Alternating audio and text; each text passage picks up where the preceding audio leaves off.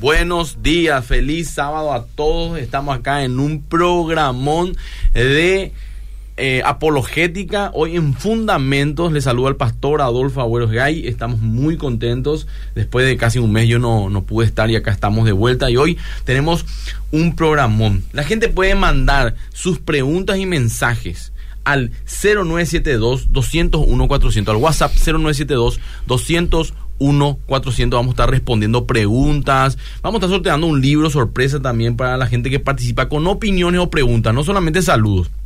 Tenés que opinar y tenés que hacer algún comentario y dejar tu nombre y tus tres últimos números de cédula y vas a estar participando de un sorteo de un libro. Hoy tenemos un temón que es la importancia de la filosofía en la apologética. Y para eso le tenemos a un hermano que está bien preparado en eso. Es la primera vez, siempre nos escucha, es parte del equipo, pero la primera vez que está hoy con nosotros, no va a ser la última categóricamente, Dios mediante, que es el hermano Ronnie. ¿Cómo está Ronnie?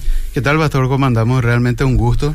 Y un tema realmente que muchas veces no se toca dentro de la, de la apologética y que creo que tiene una, una relevancia muy importante creo que es también crucial que podamos tener un conocimiento, tal vez no extenso, ¿verdad? Necesariamente, pero por lo menos un pequeño panorama general de lo que es la, la, filosofía y cómo influye eso dentro de nuestra vida cotidiana y de nuestra vida también cristiana y también cómo influye principalmente en la apologética, ¿verdad? Que se trata de eh, armar argumentos, tener argumentos, refutar argumentos, ver fallas en los argumentos. Eh, y todas esas cuestiones. Pero antes de avanzar, Ronnie, ¿quién es Ronnie? Bueno, un pequeño currículum. ¿Quién me va a hablar de esto? Yo quiero saber un poco a decir la gente, ¿verdad? si vos puedes darnos un pequeño currículum de quién soy, en qué estás, para poder hablar del tema también, ¿verdad? Dale. Bueno, me presento, mi nombre es Ronnie Jara. Eh, actualmente estoy casado con Elena y le saludo también a mi esposa. Saludos, Elena. Eh, también a mi hija Juliana, que tiene ocho años. Eh, dirigimos con mi esposa una página que se llama Apologética Fe y Razón. Sí. Actualmente. ¿Soy fundador de ese ministerio? Sí, soy fundador de ese ministerio, donde tenemos eh, charlas semanalmente, tenemos videos eh, temáticos sobre apologética. Actualmente formo parte del plantel de profesores de, una, de, un instituto online o virtual que se llama RTM Academy, donde dicto un curso de introducción a la apologética, que aprovechando también quiero mencionar que el 5 de julio arrancamos de vuelta un curso en ese, en ese instituto a un costo muy bajo. Son de seis clases, son totalmente virtuales, las clases tenemos semanales. Eh, también estoy estudiando teología en tal instituto. Realicé varios cursos de filosofía en forma independiente. Eh, filosofía y cristianismo principalmente. Actualmente soy también director de capítulo del Ministerio Fe Razonable, hace ya aproximadamente un año y medio. Y a nivel local estoy dictando cursos de apologética básica, hace poco terminamos un curso eh, en dos iglesias terminé un curso de apologética básica. Y Porque también, vos, este ministerio está llevando a iglesias independientemente de quiénes sean. Independientemente de qué denominación, independientemente. Si por ahí alguien dice, yo quiero esto en mi iglesia, bueno, contáctense con Ronnie, ¿no? Exactamente, pueden contactar conmigo, eh, puedo dar mi número que es el 0986-645-630 o pueden escribir a mi página en, en un mensaje directo que sería Apologética Fe y Razón. También tengo una cuenta en Instagram que se llama Fides Veritate. Eh, me pueden enviar un mensaje directo también a esa página o a esa cuenta de Instagram y le voy a estar respondiendo y dándole los, estos cursos que estoy por hacer actualmente. Y si alguien quiere algún tipo de curso o una charla corta, qué sé yo, de dos, tres clases sobre cómo iniciarse en la apologética o cómo incluir apologética dentro de la iglesia, estamos para servir en ese sentido. He dictado varias charlas en ese sentido eh, a distintas congregaciones. Y, nada, estamos a disposición de las personas que quieran contactar con la nosotros. La apologética es eh, canasta básica para una iglesia, sinceramente. Hoy en día sí. Hoy, en día, es fundamental. Uno no puede decir, no, no, no, lo mío no. Primero lo, lo, estuviste haciendo siempre y no te diste cuenta nomás. hay que ordenar nomás esa idea, ¿verdad? Porque siempre estuvimos defendiendo nuestra fe de alguna manera, nuestros argumentos, nuestras creencias, pero no sabíamos nomás que eso era una... Eh, es la apologética, ¿verdad? Solamente que no hacemos muchas veces de manera ordenada o de repente no tenemos toda la información que, que está ahí, que tampoco no es tan complicada, ¿verdad? Porque hay para todos los niveles también la apologética, como decís, para la gente de, que camina, ¿verdad? Eh, hasta para seminaristas, hay de todo y es muy importante. Bueno, ahí está el currículum de Ronnie y vamos a empezar con una pregunta, ¿qué es la filosofía? Bueno, sí. Tenemos que definir eso primero para ver por qué es eh, importante. Claro, lógicamente, ¿verdad? Y hay, hay dos formas de definir, o por lo menos podemos agrupar en, dos eh, en dos grandes secciones, por así decirlo. ¿verdad? La filosofía, definiendo en forma coloquial, sería el amor a la sabiduría. Viene del griego, que significa amor a la sabiduría, o un amante del saber, o el que quiere conocer las cosas, ¿verdad? Ahora, como estuvimos hablando hace rato, ahora Vamos a clasificar en, en dos grandes grupos lo que sería el, el, hacer filosofía. Primeramente, una filosofía sencilla o coloquial, por así decirlo, con la gente de a pie, que normalmente se piensa sobre, que, o sea, mejor dicho, que piensa sobre la vida. Qué es la vida, de dónde venimos, de dónde venimos, ah. qué es lo que es comportarse bien, yo tengo que ser honesto, yo no tengo que ser honesto, tengo que ser justo, no tengo que ser justo, tengo que comportarme bien en la sociedad, tengo que comportarme bien con mi familia, todas esas cuestiones. Y eh, y una pregunta te lleva a otra, ¿qué es justo, qué no es justo, qué es honesto, qué no es honesto, a dónde voy? Eso es filosofar, de alguna manera. Eso es básicamente filosofar, o sea, el que piensa en eso y el que practica, o sea, el que, el que practica eso o el que conversa eso con otra persona, está filosofando. Lo que nosotros estamos haciendo ahora es filosofar. Y es definir también lo que es la filosofía. Totalmente. Y es definir, ¿verdad? Y entonces, en a grandes rasgos, la filosofía es eso. La filosofía puede definirse como el intento de pensar racional y críticamente. Racional y críticamente sobre preguntas importantes de la vida para obtener un conocimiento y una sabiduría sobre estas cuestiones que son importantes. La filosofía. ¿Hasta cuán importante la filosofía? Digo yo, Ronnie. La gente dice, ¿por qué tan importante? Hay carrera universitaria. Eh, vos te filósofo, no sé si me claro, Es tan importante que hay carrera de 5 o 6 años para poder recibirse eso. Es más, cuando vos hace un cuando vos terminás un, un, curso o mejor dicho una carrera universitaria por ejemplo en teología vos normalmente normalmente escuchamos el famoso PhD PhD doctor en filosofía o sea doctor en filosofía de qué sé yo, de biología, doctor en filosofía de religión, doctor en filosofía de teología. O sea, ese vamos a hacer un PhD. Lo que te está diciendo es un doctor en filosofía sobre la carrera, materia, lo que escogió. Exactamente. Llevó a un nivel más alto que sería ya poner en estudio de lo que sería la carrera en sí. O sea, es un nivel eh, académico más alto, ¿verdad? Totalmente, qué interesante. Ahora, ¿por qué es importante eso para la apologética y dónde está su aplicación también? Vamos ya avanzando de a poco, como le digo a la gente, tiene preguntas, llamen, o sea, mejor dicho, manden mensaje de texto, no pueden llamar ni mandar audio porque recibimos a través de la computadora al 0972-201-400 y vamos a estar respondiendo durante el programa. Ronnie. Bueno, y eh, volviendo de vuelta a nuestro tema. Sí hacer preguntas, ¿verdad? Las preguntas sobre el origen de la vida, el propósito, la moral, el destino, lo que vos dijiste, qué es lo que es bueno, qué es lo que es correcto, de dónde sacamos la noción de lo que es bueno y correcto, como lo decía así es Luis.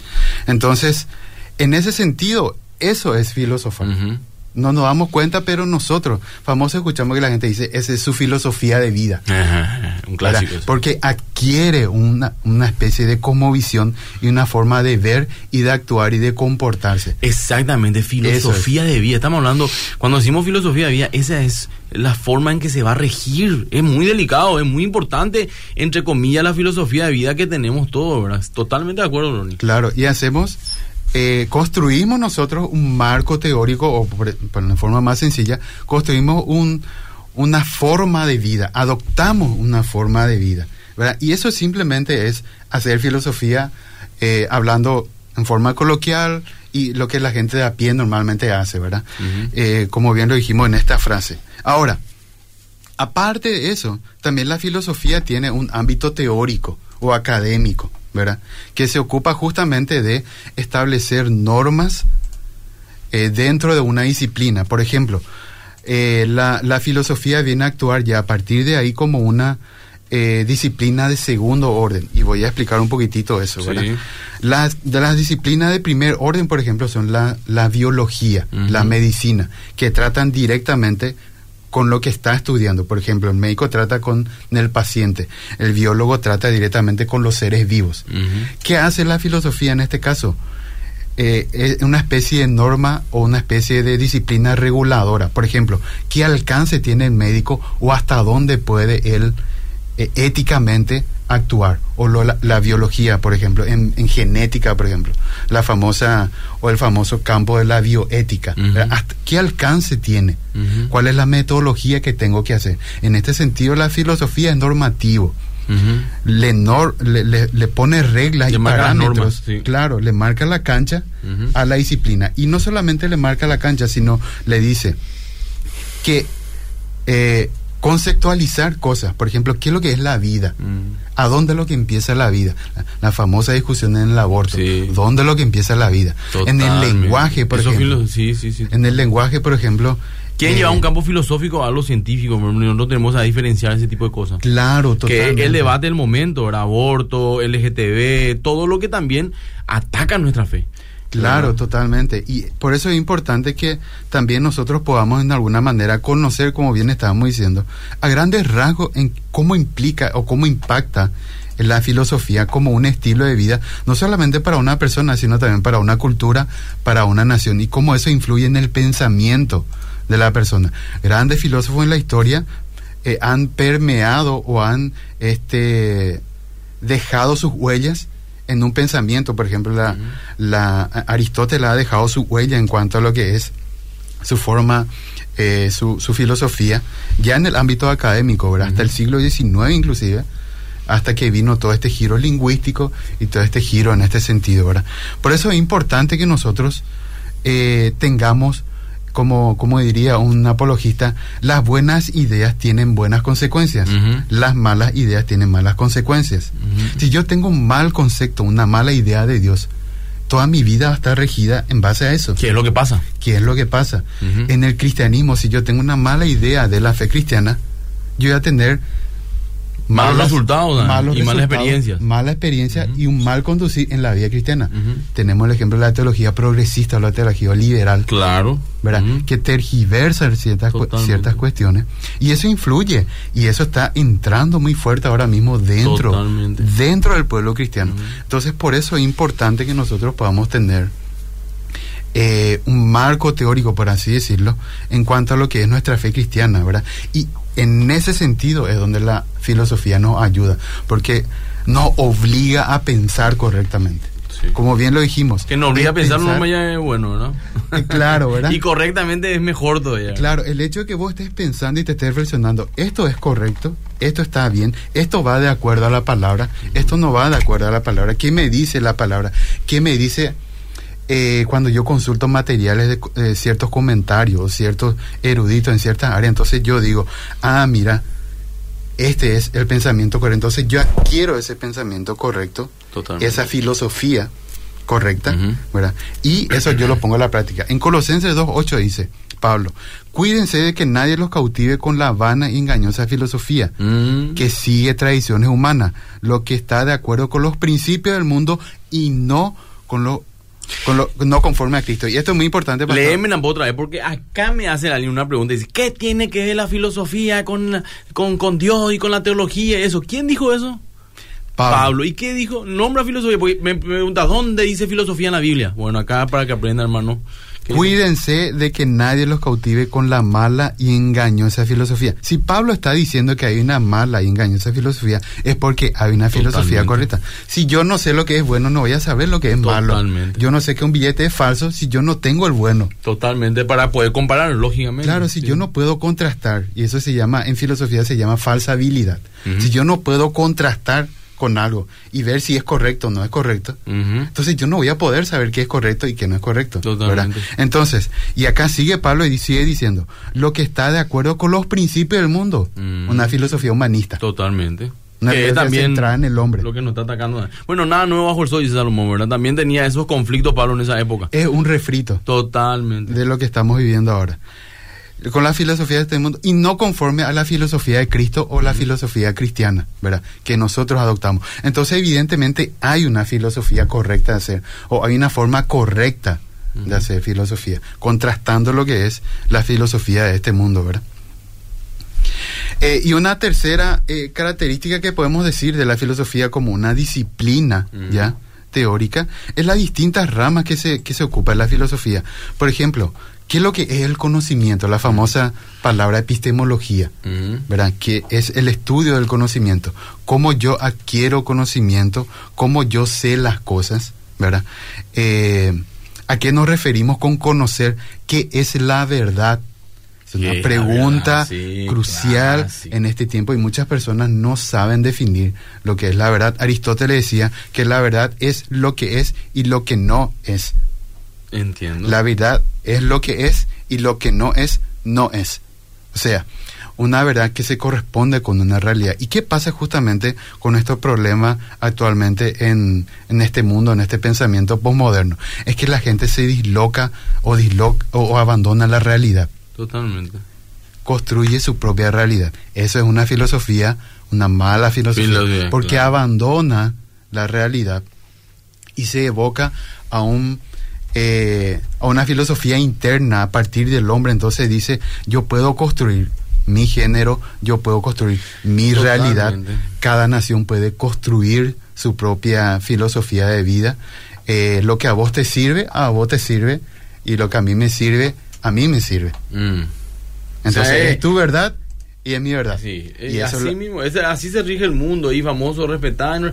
Por ejemplo, no, es triste tocar lo que voy a tocar, ¿verdad? Pero justamente eh, este tema que pasó ahora en los Estados Unidos, que 19 niños murieron, este joven que se vestía de mujer de repente, alzaba cosas muy violentas en sus redes sociales, pues estuve viendo en CNN que el tipo ya estuvo anunciando a los cuatro vientos, ¿verdad? Lo que iba a hacer prácticamente, pues quiero matar a mi abuela, le mató a su abuela, voy a matar a esos niños.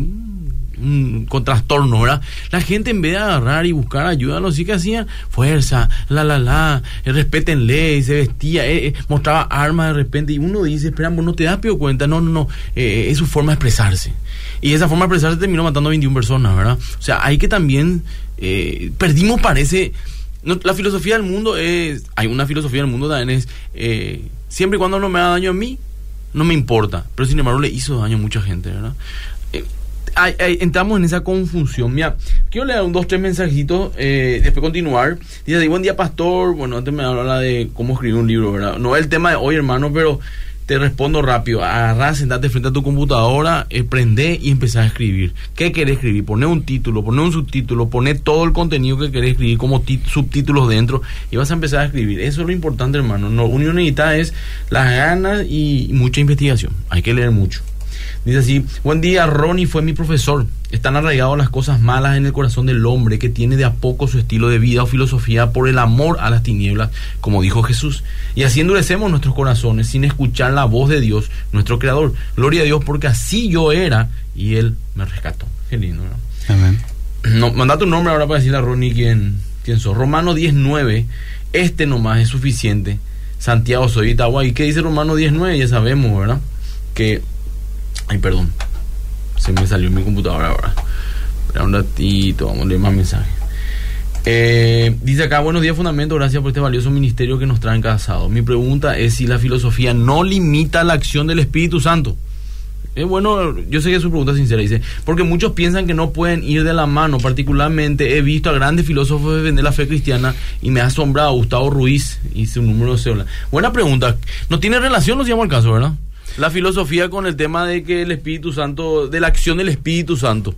Claro, lógicamente, el, el Espíritu Santo tiene una función que vemos dentro de la Escritura, que es de convencer, de justicia Sí, y sí. juicio, de ayudar al cristiano a que se mantenga dentro.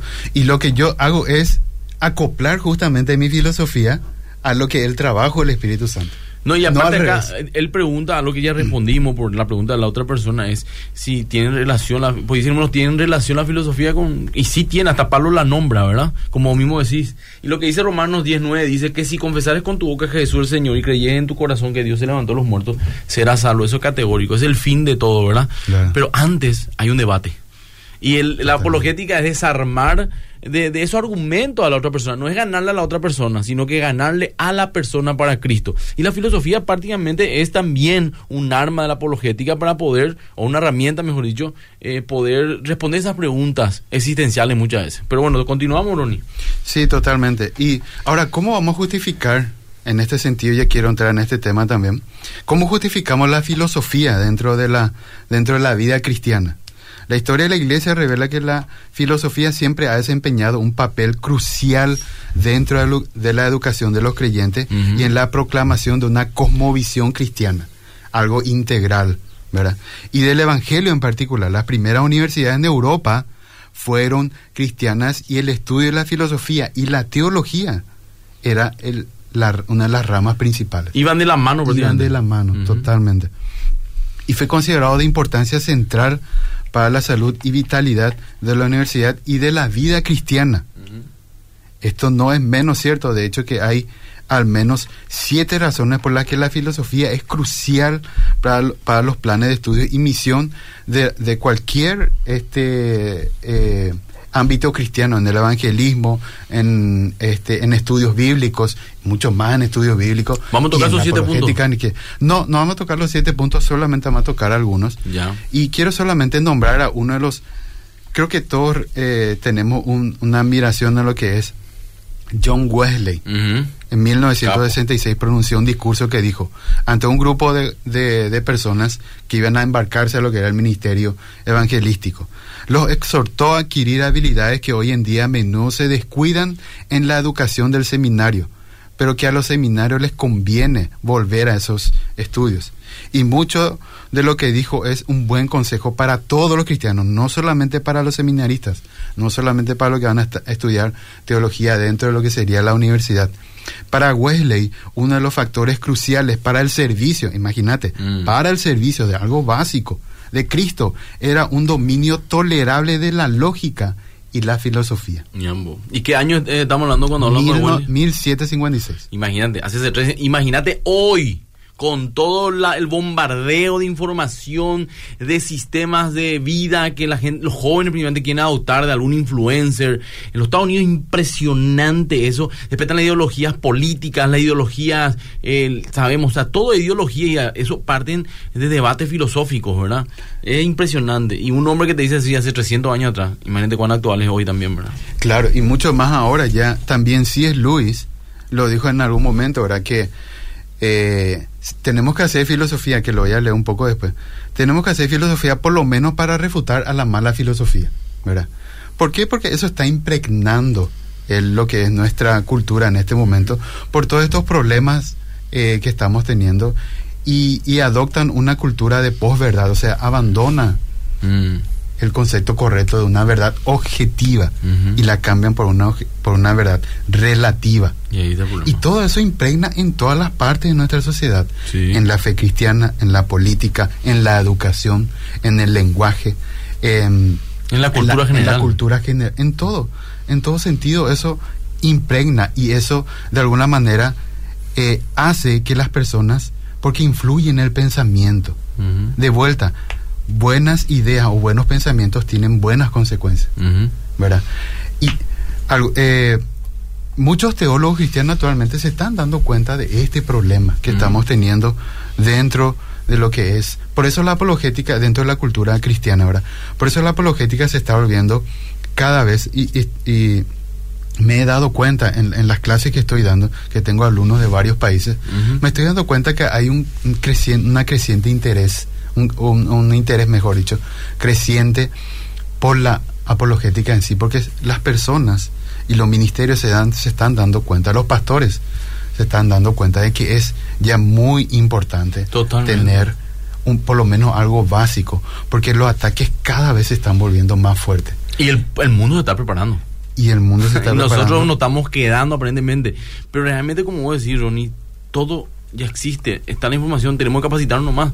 Y no es tampoco algo, wow, eh, solamente para grandes eh, teólogos, seminaristas. No, es para todo el mundo, ¿verdad? Y, y la gente no está eh, se está interesando, gracias a Dios, pero ¿saben qué? Eh, algo que veo que es triste, eh, que es esa nueva generación. Yo, a mí me gustaría que los líderes mayores también se interesen, porque dentro de todo ellos como padres de esas iglesias bajan ese tipo de información y la gente también se contagia de otra manera. Pero bueno, hay una generación que se está levantando porque ¿cuál es la diferencia entre muchos pastores adultos, me incluyo y todo eso? Que dentro de todo vivimos muchas veces en una burbuja dentro de la iglesia.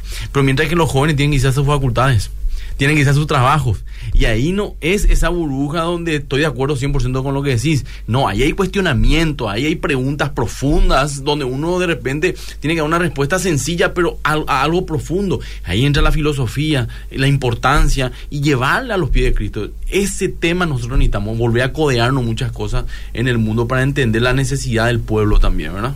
Te lo digo.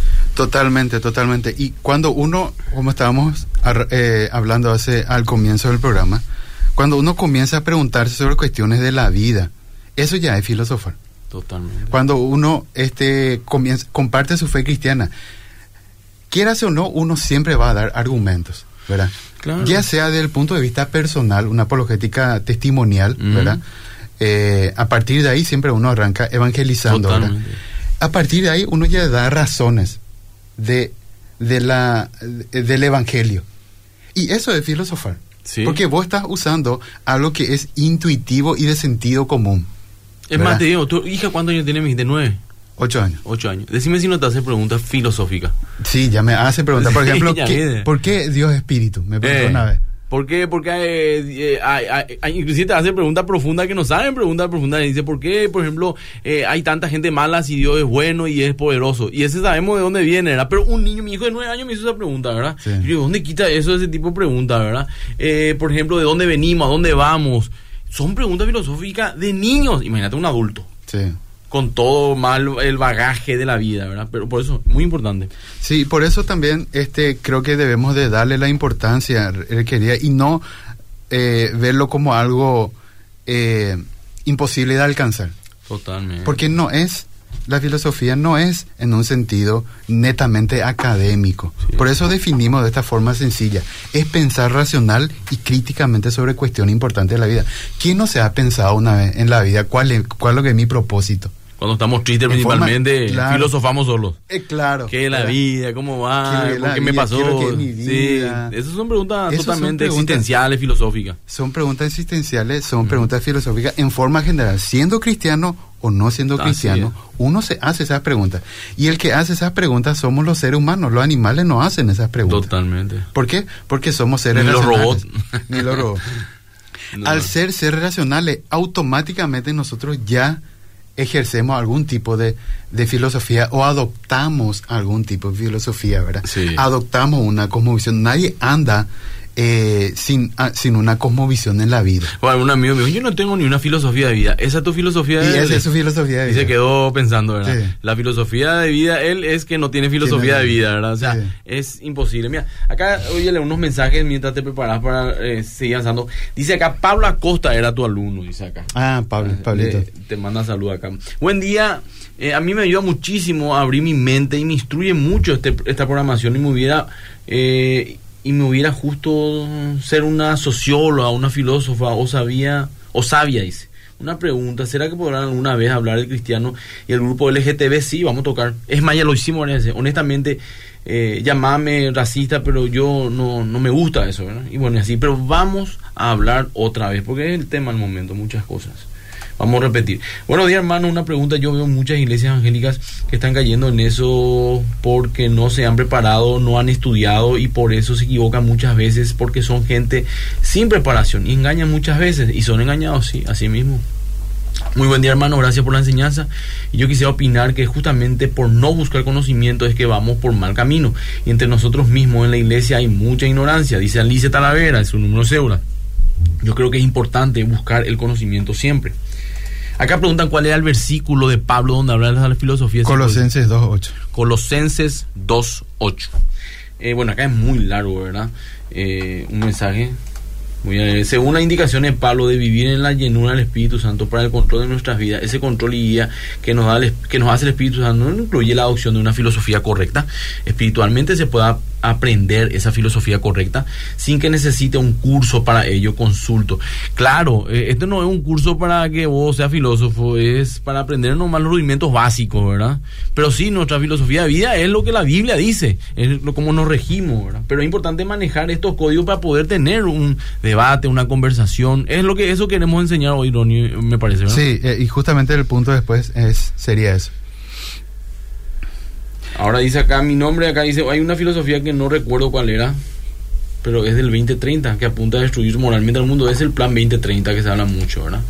Acá, buen día, muy buen eh, programa. La filosofía es muy importante para el cristianismo, para analizar de forma racional nuestra realidad y preparar argumentos para defender nuestra fe totalmente. Como dice en 1 Pedro 3.15, tenemos que estar preparados siempre. Aquí es nuestro versículo lema del programa, ¿verdad?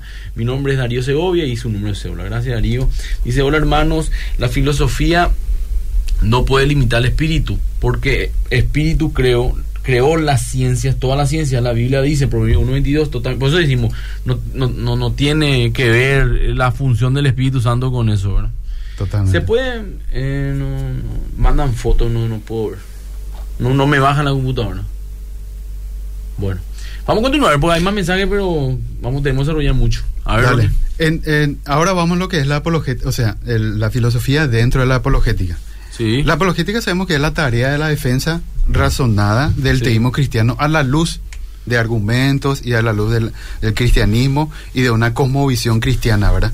Las escrituras nos ordenan a participar en la apologética, como bien estaba mencionando el oyente, primera de Pedro 3.15, Judas 3 y otros versículos más de apoyo, ¿verdad? Los profetas del Antiguo Testamento a menudo apelaron a amplios argumentos de la naturaleza, filosofando al respecto, para justificar la religión de Israel, o el monoteísmo, ¿verdad? Sí. O el Dios verdadero. Eso es hacer filosofía. ¿Por qué?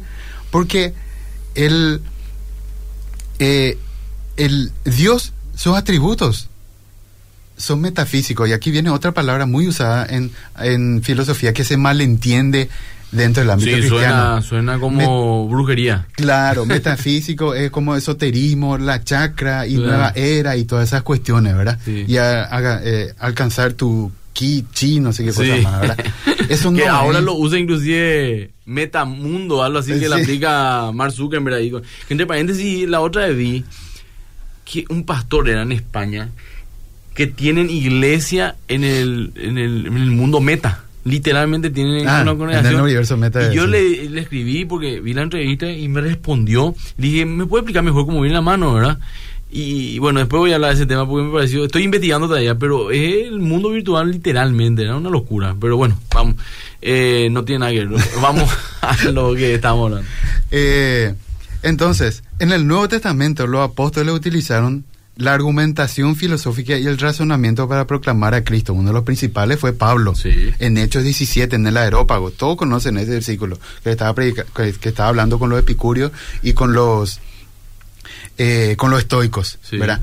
Inclusive citando a sus propios filósofos Totalmente. para explicar cuestiones de que ellos trataban de buscar justamente una razón de su existencia, porque eso es lo que es filosofía, es buscar una razón de algo. Pablo era una persona extremadamente preparada. Sí, yo escuché en una ocasión de un, de un erudito del Nuevo Testamento que decía que Pablo podíamos catalogarlo como un PhD en religión. Pero mínimo. Era un erudito de lo que era la Su religión. currículum lo era discípulo de Gamaliel. Gamaliel era, como yo le digo a la gente, el Messi de la época. Era una. El Sanedrín se le encuadraba, ¿verdad?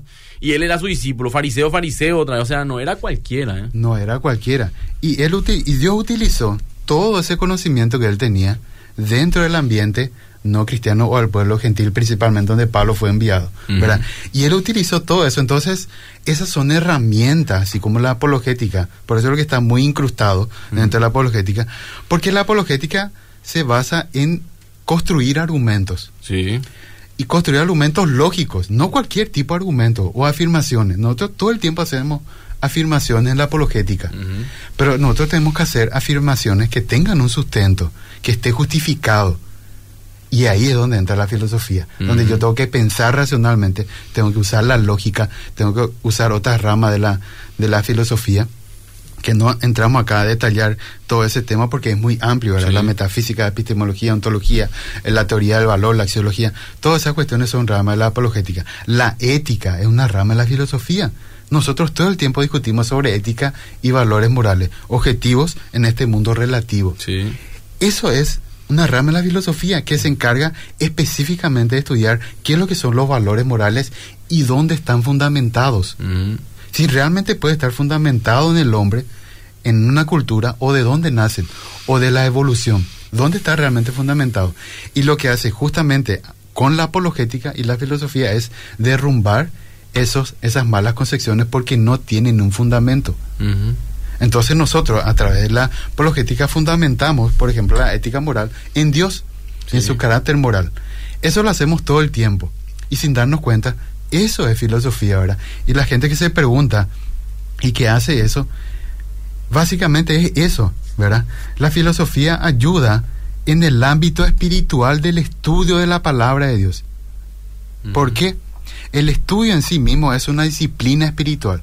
Cuando yo me pongo a leer mi Biblia y comienzo a pensar sobre el versículo bíblico, ¿verdad? Y saco y, y, trato de sacar principios bíblicos a partir de la escritura, eso ya es filosofar, eso ya es hacer filosofía. Porque yo estoy utilizando el sentido común y mi capacidad racional para poner en práctica eso. Totalmente. Entonces, dentro de una disciplina de estudio de la palabra de Dios, es importante que yo pueda tener criterio y pueda tener un uso correcto de mi razón. Porque si yo no tengo eso juntado y no lo hago correctamente, de vuelta voy a tener malas concepciones o voy a hacerle caso a una persona de un video de de TikTok de dos, tres minutos. No, mucho ya, de un minuto. De un minuto. Con una voz de computadora. Con una voz de computadora que cita así, por partecitas, va citando cosas y parece muy rimbombante todos los, ¿verdad? Y si nosotros no sabemos, y las personas muchas veces les pasa eso, pastor, que como suena muy rimbombante y usa palabras muy técnicas, parece muy elocuente en lo que dice. Ah, miran, ¿verdad? Y no es así. No es así, es muy... Pues como yo trato con muchos jóvenes y con todo respeto son gente excelente, pero me mandan video como que estoy dudando de mi fe, me mandan video básico, básico, respuesta que inclusive un ateo serio ya no usa inclusive, ¿entendés? O sea, que como que ya no puedo usar ese argumento porque una ondita, ¿verdad? No, no, no sirve para una guerra, ¿verdad? Pero hay una marea, entonces vos tenés que hablar con ellos porque sinceramente ellos están preocupados eh, porque le movió la tantería y vos decís, ¿por qué le mueve la tantería? Porque todavía no están preparados. Una persona preparada, eso se ríe inclusive, ¿verdad? Entonces eh, tenemos que nosotros prepararnos. Justamente acá, unos mensajes dice, excelente, ya he aprendido mucho con este programa para estar preparado. Un saludo, gracias. Eh, dice acá, ¿qué tal pastor? Me acuerdo de una prédica de la gracia. Preguntaste cuántos discípulos tuvo Jesús y erraron en responder. ¿Cuántos discípulos realmente fueron? Eh, ah, esa es la pregunta. le pregunto, ¿cuántos discípulos tuvo Jesús? 12, dice, ¿verdad? No, no tuvo 12, tuvo cientos de discípulos, ¿verdad? Lo que tuvo fueron dos apóstoles, que tampoco eran 12, entre paréntesis, ¿verdad? ¿Qué vas a decir? No, 12 eran oficiales, pero después, cuando eh, partió, eh, bueno, cuando Cristo murió y Judas murió también, se escogió un apóstol más. ¿Quién era? Matías. Sí. Entonces él se fue pero no era otra vez el que Dios, entre comillas, quería, aunque Matías murió como un mártir, ¿verdad? Eh, si no fue Pablo, entonces si vos sumás todo, inclusive a Judas son 14, ¿verdad? Pero sí, entiendo que son 12 por las tribus, ¿verdad? Pero los discípulos eran cientos. Era mucho, de hecho, vemos en, las apariciones de Jesús, vemos que aparece, dice, apareció a muchos discípulos. Sí, a muchos discípulos. A 500 hermanos. 500. No, y de esos discípulos Dios escogió, escogió a sus apóstoles, ¿verdad? Para entender nomás, es un juego de palabras nomás, porque la gente se confunde. Eh, acá dice, la foto que envié es de los cristianos inclusivos del Paraguay. Pregunto, ah, al decir que ellos son inclusivos con la comunidad LGTB, ¿están, ¿están presentando una postura filosófica con el modo de interpretar la palabra de Dios? Pregunta. ¿Qué decís, Ronnie? Totalmente, una filosofía, justamente lo que estábamos diciendo, una filosofía incorrecta. Totalmente. ¿Verdad? Y ahí justamente tenemos el problema del progresismo que está incursionando fuertemente en Latinoamérica y en todo el mundo. Y te agarran otro versículo de apoyo y con eso te quieren manejar, ¿verdad? Y si nosotros nos manejamos este tema filosófico también para poder refutar esas cosas, eh, cualquiera va a pensar que es cierto, mira, porque qué lógico es lo que dicen. No, no es tan lógico, ¿eh? Y ni es bíblico tampoco, si llama el caso, ¿verdad? Dice acá, Pastor, quiero tu libro en los secretos. Ah, buenísimo. Pueden encontrar en cualquier librería Gracias a Dios. Bueno, hay más mensajes, pero vamos a continuar. Vamos a continuar. Dale, seguimos. La disciplina de estudio también ayuda al desarrollo de ciertas virtudes y valores. Por ejemplo, el deseo de la verdad, el deseo de la honestidad, el deseo de una apertura crítica, que siempre eh, pedimos eso a las personas que, que, que tengan una, una, una, apertura en cuanto a la crítica, ¿verdad? la mm. autorreflexión, la capacidad de llevarse bien con otras personas y demostrar este, los argumentos a partir de la apologética. La, la Biblia habla que Dios constantemente nos veía y, y, que meditemos en nuestros caminos, ¿verdad?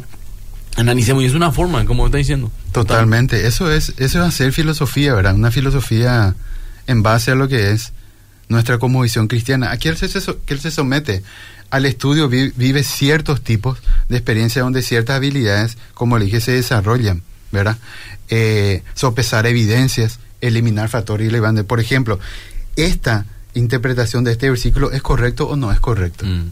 Ahí es donde yo comienzo a hacer uso justamente de la filosofía. Un análisis de Un análisis de eso, comienzo a ver otros materiales, qué me dice este material, qué me dice aquel, y comienzo a sopesar yo todo eso, ¿verdad? Y cultivar una capacidad para hacer distinciones importantes en lugares importantes dentro de la palabra de Dios y dentro de la vida del cristianismo porque uno permanentemente tiene que hacerse preguntas. Si, lo, si de, lo que yo estoy aprendiendo y de lo que yo estoy estudiando es, está acorde a la palabra de Dios, está acorde a mi, a la, a, está marcado a mí como visión cristiana. Todo eso es, en ese sentido, es muy importante eh, hacer un análisis filosófico en ese sentido. Sí. El, la, en el mundo académico, la discusión de Dios se da en el campo filosófico. ¿Por qué? Por la característica que tiene Dios. Dios es un ser inmaterial, un ser espiritual, es omnipotente, omnisciente, no está regido por ninguna eh, de las leyes de la, de la materia o de este mundo físico. Y eso son preguntas metafísicas. Metafísica de vuelta, lo, lo vuelvo a repetir hace rato, no lo, no lo dije, pero la metafísica es simplemente que algo que está más allá de lo físico. Claro. Eso es metafísica. no, no es una mala palabra. Claro, no. Está mal usada en muchas cosas, está pero. secuestrada de mala manera. Exacto, secuestrada, me gustó esa palabra. Secuestrada. Está secuestrada esa palabra hacia algo pero es una palabra normal, que, que describe una situación extrafísica, fuera de lo físico, nada más. Totalmente. Cuando yo me hago preguntas, ¿qué es el alma? ¿Qué es lo que es la ética? ¿Qué es lo que es Dios? ¿Qué es lo que es el concepto de Dios? ¿Qué es lo que es eh, la moral? Todas esas son preguntas metafísicas que o sea, ¿a, qué nos estamos refiriendo con eso? Que son preguntas que van más allá de lo físico. ¿Qué es el amor? ¿Qué es la bondad? ¿Qué es la justicia? Todas esas son preguntas metafísicas que caen en el campo de la filosofía, ¿verdad? Una palabra robada por los brujos, por la gente sí, que no ama a Dios, pero una palabra que describe una situación. Eh, y muchos la convirtieron hasta en una religión, ¿verdad? Pero bueno, eso es otro tema. Totalmente. Y como dice sí es Luis, continuando con nuestro tema, ser ignorante y simple ahora y no poder enfrentarse a los enemigos de la fe en su propio terreno sería arrojar nuestras armas y traicionar a nuestros hermanos que por alguna razón no tengan dicha educación intelectual. O sea, estamos prácticamente lo que está diciendo Luis, si no te preparas un cobarde. Exactamente. Estás tirando la arma y no defender al que no puede, ¿verdad? Ese, y si vos tenés ese conocimiento y Dios te dio esa capacidad de conocimiento y de poder enseñar a otras personas, tenés que usarlo, porque ¿qué dice la palabra de los talentos? Dios te en el momento te ah, demanda. Yo te di ese conocimiento, te di esa capacidad, tenías que vos haber enseñado. Y si nosotros no nos acordamos y nos encerramos en nuestra, en nuestra cupulita ahí, ahí entre los cristianos nomás, ¿verdad? Eso es del mundo, eso no. Si nosotros no salimos afuera, estamos siendo cobardes, como bien lo dijiste. Y Dios no va a juzgar, porque nos salimos a la defensa de aquellos que no pueden. Yo digo también, la gente me dice a mí, eh, por ejemplo, ¿y qué? Por ejemplo, pues yo estoy acá en Paraguay. En Paraguay vos puedes estudiar lo que quieras. Andate a Marruecos, donde tenés que tener tu culto a las 3 de la mañana entre dos personas porque no se puede hablar de la fe cristiana. Por amor a ellos, vos peleas acá que tenemos la oportunidad allá de salir en radio y hablar de lo que queramos. Eso también es una bendición. ¿Para qué no vamos lejos ni a Marruecos? Anda a hablar de estos temas o, lee un mensaje justamente del tema del LGTB y que no le gusta a alguien. Te cierran el programa en otros países, en los Estados Unidos, por ejemplo. En Estados Unidos, en Chile también. En Chile, en Argentina, en, muchos lugares. O sea, impresionante. Hoy, hoy está una ventana abierta y tenemos que aprovechar. Y si vos tenés la posibilidad de estudiar, de prepararte, mira que no hay excusa, hacelo, hacelo y sé de luz, de bendición, ¿verdad? Eso es lo, único que pedimos. No, no creo que a nadie le ofenda que le digamos preparate, ¿verdad? Totalmente. Eh, De hecho, cada vez se está volviendo una obligación en ese sentido, Sí. ¿verdad? Porque estamos viviendo una corriente de un ataque intelectual, un ataque intelectual a la fe cristiana. Por eso es muy importante que nosotros nos preparemos intelectualmente. Y hay demasiadas herramientas ahora. Totalmente. Hay, eh, como bien le- te, te mencioné hace en el principio del programa, en el 5 de julio yo arranco un programa de introducción. 5 a la de julio. El 5 de julio, ¿verdad? Se pase online. Es totalmente online. es online. O sea, no- yo vivo en Ciudad del Este, no puedo estar en Asunción, no tiene nada que ver. No Vos tenés inclusive alumnos de Venezuela, de... de- México. Yo tengo alumnos de distintos países. Sí. De- y, y realmente, eh, y cada vez aumenta más la cantidad de alumnos. Sí. ¿verdad? Porque hay una necesidad en ese sentido. Como tal.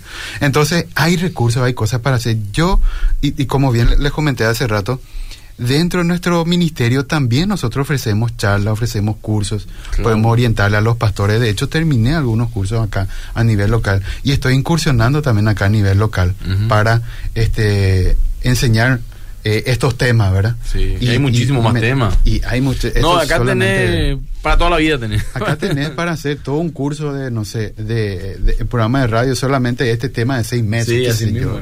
Voy a leer unos mensajes mientras eh, estás preparando. ¿Qué diferencia hay entre interpretación técnica humana y la interpretación que me orienta el Espíritu Santo?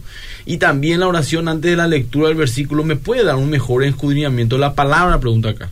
No sé si quieres responder. Sí, lo que nosotros tenemos que hacer es integrar, Sí. ¿verdad?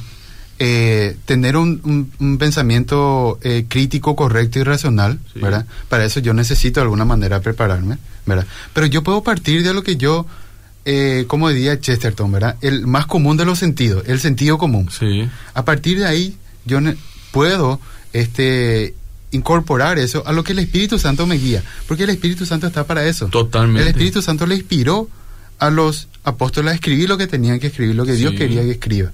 Asimismo, Dios te, te, te orienta en este sentido actualmente a través de su Espíritu Santo. Totalmente. Y vos incorporás la guía del Espíritu Santo a tu vida cuando vos lees la palabra de Dios. Así es. Entonces vos te haces la pregunta, ¿qué me quiere decir este versículo? Ujú. Y leo, por ejemplo, esta versión, leo aquella versión, leo un comentario bíblico, que tenemos muchos recursos de Biblia que tienen. y sí.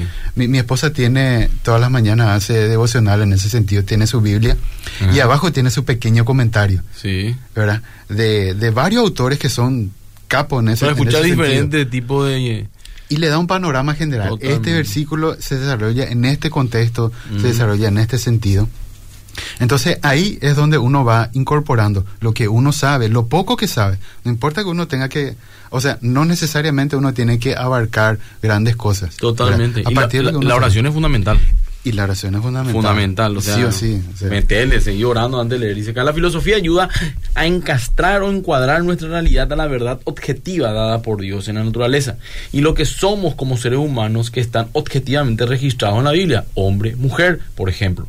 Bueno, el programa es buenísimo. Bendición, el hermano Diego Soy. Gracias, Diego. Totalmente. ¿Me pueden recomendar un libro que trate de filosofía de Wittgenstein? ¿Está bien pronunciado? Wittgenstein, Especia- sí. eh, Witte- bueno, especialmente para refutarlo, dice, ¿verdad? Eh, también preguntan acá, justamente preguntó alguien acá, el, eh, libros que hablen sobre este tema y que sean cristianos, ¿verdad? Vamos a recomendar, Van vamos a recomendar. sí. Van a- hasta Tenga. al, al final del programa pescar porque vamos a recomendar. Inclusive, Ronnie, te pido que vos entres después al chat que está ahí dentro de la transmisión para que puedas exponer esos libros para que la gente sí, vea. sí, sin problema, pastor. Y continuamos. Va, después vamos a. Bueno, eh, la filosofía respalda otras disciplinas para poder justificar correctamente. Y aquí en, do- en donde entramos directamente, o sea, ya habíamos entrado ahora, pero más directamente la apologética. Porque como estábamos mencionando hace rato, nosotros permanentemente usamos argumentos y afirmaciones y conceptos. Pero nosotros necesitamos conceptualizar correctamente Totalmente. afirmar correctamente y argumentar correctamente. Porque si nuestro argumento o nuestras afirmaciones tienen fallas,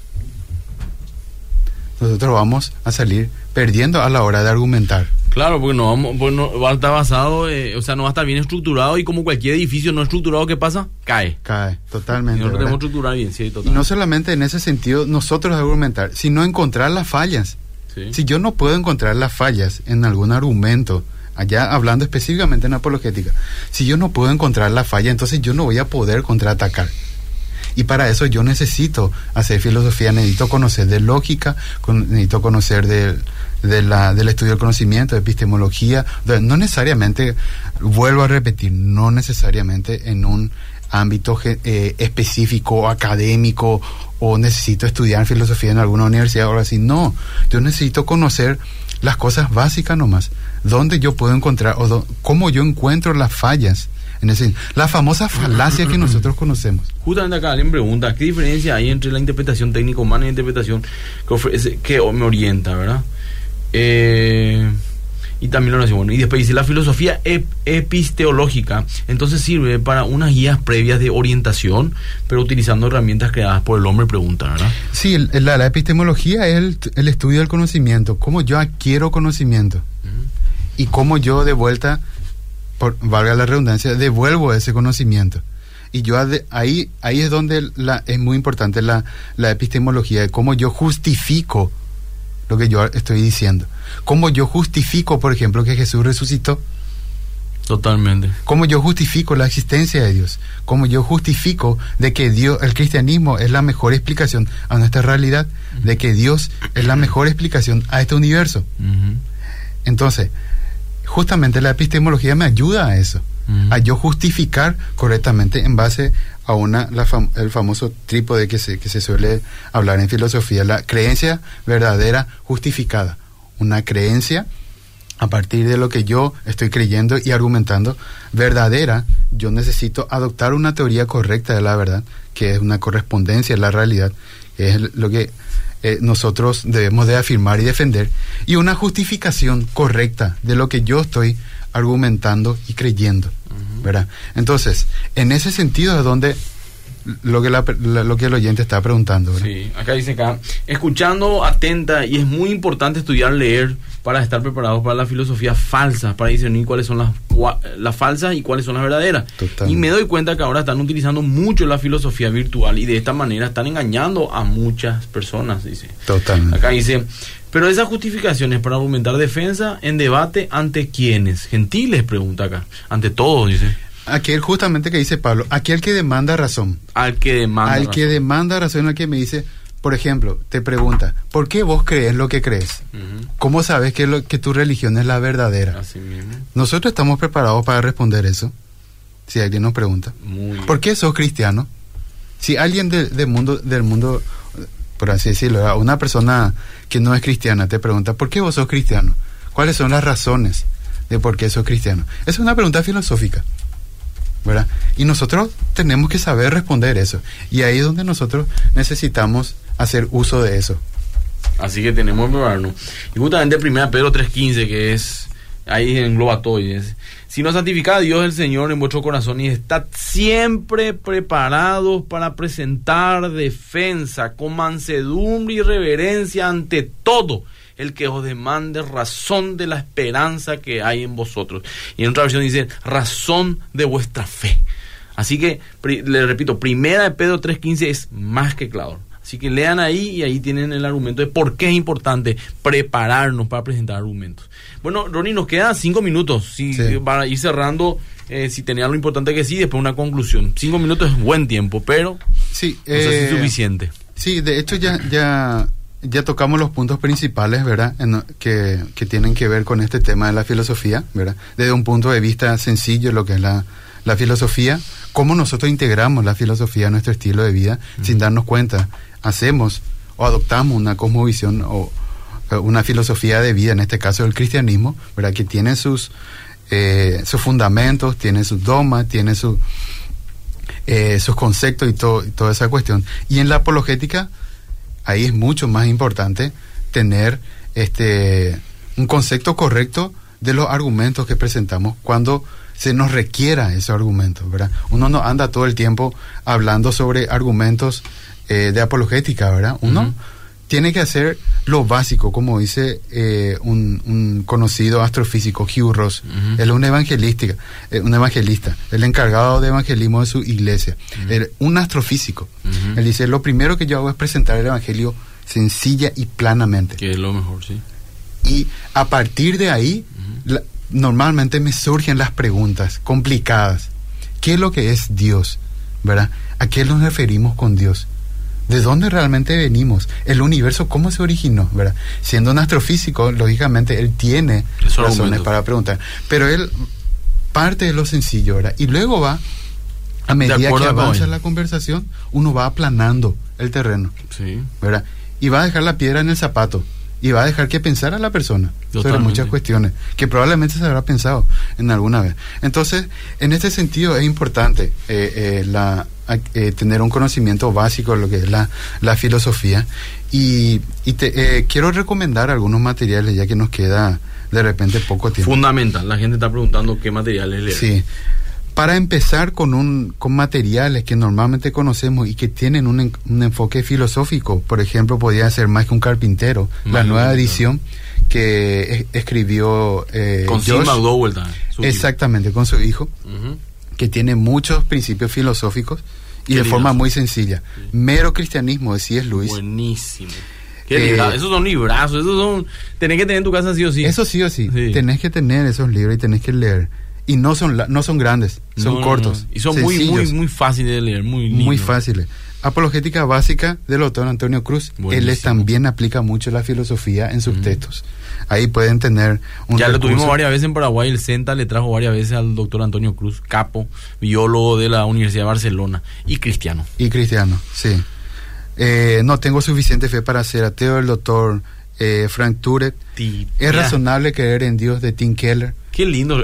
Son libros que cual- son introducciones para entender la Que apologética. va a encontrar acá en las librerías eh, locales, ¿verdad? No, librazos, son librazos y te van a gustar leer, no son así libros que de repente entran con palabras muy técnicas o con cosas tan profundas que de repente te marea y eso, son, es de como decir, de a pie, ¿verdad? Totalmente. bueno. Son para gente que, que se quiere iniciar en todo este tema y quiere tener familiarizado lo que son los conceptos, ¿verdad? Sí. Lo- lógicame- lógicamente aquí lo explica de una fo- forma sencilla, de uno, de modo que uno pueda ir adquiriendo ese lenguaje, Sí, ¿verdad? Esos conceptos como estábamos hablando hace rato. Muchas veces nosotros expresamos algunas cosas, pero no sabemos el lenguaje técnico que se está utilizando ahí, ¿verdad? así mismo. Y, pero hay otros libros que sí son, esta vez sí son un poco más, por así decirlo, pesaditos De o tal vez un poco más técnicos, eh, Sí. un poco más técnico que sería, por ejemplo, cómo pensar del doctor Juan Valdés, Introducción a la filosofía, una perspectiva cristiana de Alfonso Ropero, Ujú, muy bueno. que eso acá encontramos en librerías Sí. locales. Filosofía y cristianismo, también de Alfonso Ropero, son gruesitos ya esos libros. Pero son de consulta también. son de consulta, exactamente, ¿verdad? Sí. Y luego está Fundamento Filosófico para una Cosmovisión Cristiana del doctor William Lane Craig. Ya actualmente estoy haciendo un curso sobre eso, o sea, estoy dictando, mejor dicho, un curso sobre, en base a este libro, Ah, que quiero traer también, incorporar acá en nuestro, en nuestro país, de dictar este tipo de cursos introductorios Sí, a la filosofía desde una cosmovisión cristiana. Totalmente, es fundamental. Con un apoyo cristiano. Y y básicamente es esos libros, con, con que tengan esos libros y comience con esos libros van a... Y vos me vas a decir, bueno, eh, muy, dijo muy rápido, pastor, no, no anoté. Bueno, agarrá y escuchá otra vez, ¿verdad? No hay problema porque el programa queda grabado en el Facebook y también se alza en Spotify, se alza en todas las plataformas en la página de Radio Bedira. Así que pueden volver a escuchar el programa porque, soy sincero, mucha información estamos dando y de repente no se te queda todo, pero puedes escuchar cuantas veces quieras y ahí vas a aprender más de este tema. Y bueno, Ronnie, llegamos al final del programa, te queremos agradecer, gracias por venir y bueno, no va a ser la última vez categóricamente para seguir hablando porque Fundamento sigue todo el año y hay muchos programas más por tratar y bueno, cualquier cosa tienen que buscarte en Fe Razonable, ¿verdad? Eh, sí, eh, yo soy parte del Ministerio Fe Razonable. Sí. Eh, próximo a abrir un capítulo acá en Paraguay, estoy Sí. viendo simplemente ya... Pero eh, ¿dónde te cómo encuentras hacer. específicamente ahora? vos?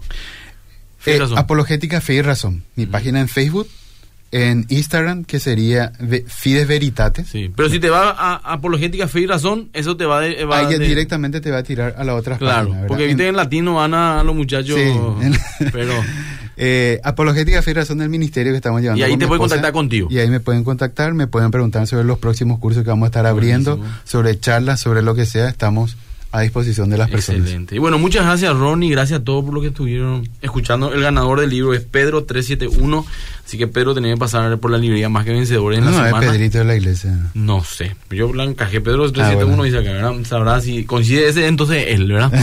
y bueno, vayan ahí, busquen el libro y bueno, gracias por escucharnos, nos vamos el próximo sábado a volver a encontrar eh, Dios mediante, con más temas espectaculares que yo estoy seguro que va a ser mucha bendición. Gracias Ronnie nuevamente y gracias a todos los que estuvieron siguiéndonos, mucha gente conectada, muchos mensajes recibidos, gracias sinceramente.